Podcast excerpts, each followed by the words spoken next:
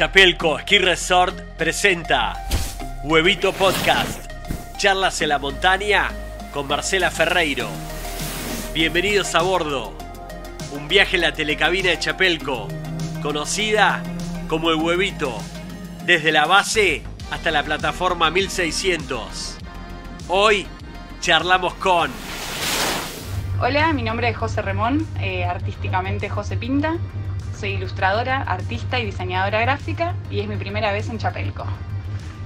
Bueno, estamos muy contentos porque José, como dijo, es la primera vez que está en Chapelco y es el primer eh, Huevito Podcast de la temporada 2023. ¡Qué emoción! Así que estamos viajando en la telecabina, ya vamos por la Torre 3 y queremos, José, que nos cuentes qué viniste a hacer a Chapelco. Bueno, vine a Chapelco convocada por North Face junto a Cerro Chapelco a pintar una telecabina. Es decir, literalmente con pinceles y pinturas intervení una telecabina por adentro y por afuera. Eh, un proyecto completamente artístico en el cual confiaron en mi estilo eh, para, para, bueno, para tener una, una telecabina distinta y única eh, pintada a mano.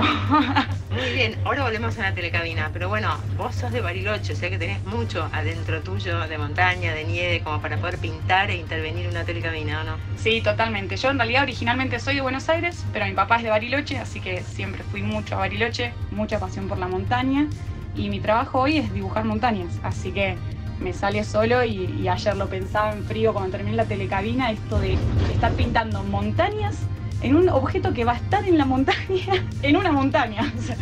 Todo, todo muy, muy flashero eh, y, y patagónico y montañés, no, no puedo creerlo. Exactamente, bueno, eh, vos se podés ver en tu Instagram, pintás básicamente paisajes, naturaleza. Contanos un poquito de esto. Exactamente, yo hoy mi, temática es full naturaleza.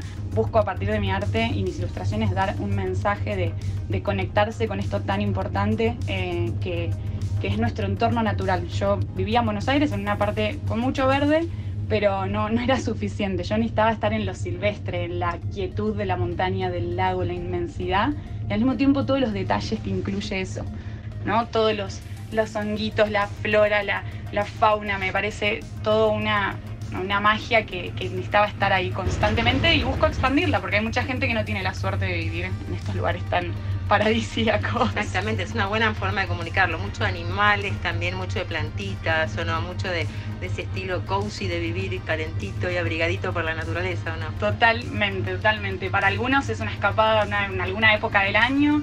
Yo estoy todo el tiempo, así que para, más que nada para la gente que no vive y le encanta la Patagonia, eh, es algo que disfrutan. Ver mi arte, abrir Instagram y poder ver dibujitos y teletransportarse a esos lugares donde están tan tranquilos y tan conectados con la naturaleza. Excelente, bueno, ahora sí, volvemos a esta telecabina que es única, que está en la línea. Ojalá que cuando vengas a Chapelco, cualquiera que venga, te toque subir eh, desde la base, que está a 1200 metros, hasta plataforma 1600, en esta telecabina North Face que está intervenida por José.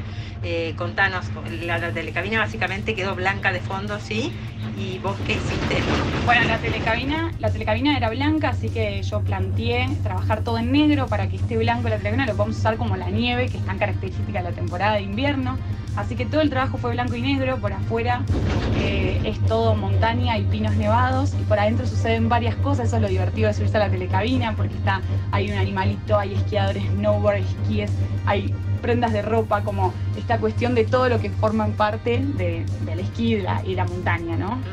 Y parte de esta acción forman algunas tazas, algunos elementos que pintaste con la misma gráfica, ¿o no? Exactamente, la propuesta era telecabina más tazas, eh, así que hay, si fueron 40 tazas pintadas únicas, siempre con esta, con esta temática, montaña, pino, copito de nieve, la casita, toda la cuestión patagónica, todas un mismo estilo. La verdad que blanco y negro era algo que era una limi- un limitante que nos jugaba muy a favor en esta, en esta temática de, de que ya tenemos el blanco de la nieve, ¿no? Que es este paraíso blanco para mí. Hay también un juego con la nieve siempre. Yo cuando veo fotos, hay, hay fotos color que son en la montaña que parecen en blanco y negro, porque son los colores que priman, ¿o no? Totalmente, totalmente. Yo creo que, que hay, hay una cuestión de los contrastes, ¿no? Porque los árboles terminan solo con su tronco marrón cuasi negro y todo lo blanco y es, es ese, ese si, si está un día nublado en el cerro es blanco y negro, es la realidad.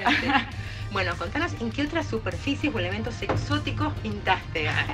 Creo que la telecabina gana, ¿no? La telecabina gana, no, no puedo creerlo, fue realmente lo, lo más exótico. He pintado varios murales. Eh, tuve una época que intervenía mucho los termos, todo un desafío porque era una cuestión de circunferencia y cilíndrica complicada, pero todo pintado a mano. Eh, pero yo creo que sí, la telecabina fue lo, lo principal. Eh, termos y, y así distintivo, no, más que mural me parece que no.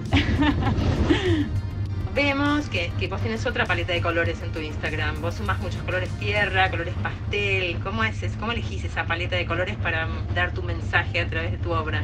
Bueno, la paleta de color fue algo que tardé en encontrar. Yo soy ilustradora desde el 2020 oficial, bueno, 2019.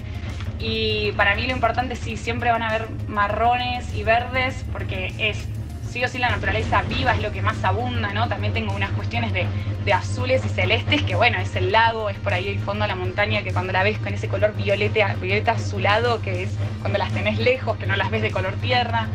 Eh, pero sí, sí trabajo, yo me considero artista digital más que nada, entonces tengo una variedad de colores y facilidad para ilustrar digital, donde puedo elegir tipos de marrones, azules y verdes.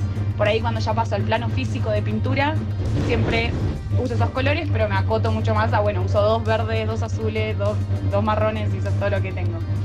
¿Qué es lo que querés que la gente sienta cuando ve tu arte?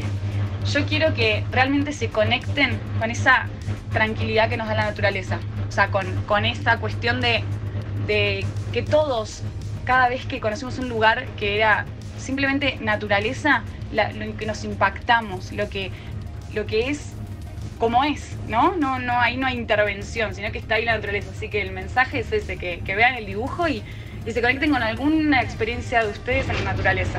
Nieva tanto fuera de la telecabina que no vemos que ya estamos llegando. Última pregunta. Primera vez en Chapelco, ¿qué te gustó? ¿Qué te impactó? Me encantaron las pistas rodeadas de bosque. La verdad que pista rodeada de bosque es algo que no, no sé si estaba viendo tan seguido. Yo esquivo mucho en catedral y soy más de subir hasta arriba de todo y estas pistas fueron hermosas.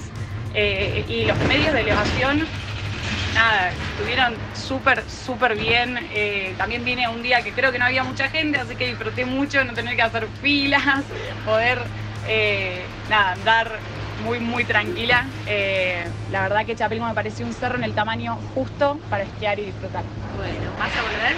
Voy a volver, definitivamente. En menos de un mes espero estar acá de vuelta. ya llegamos, gracias. Gracias a vos.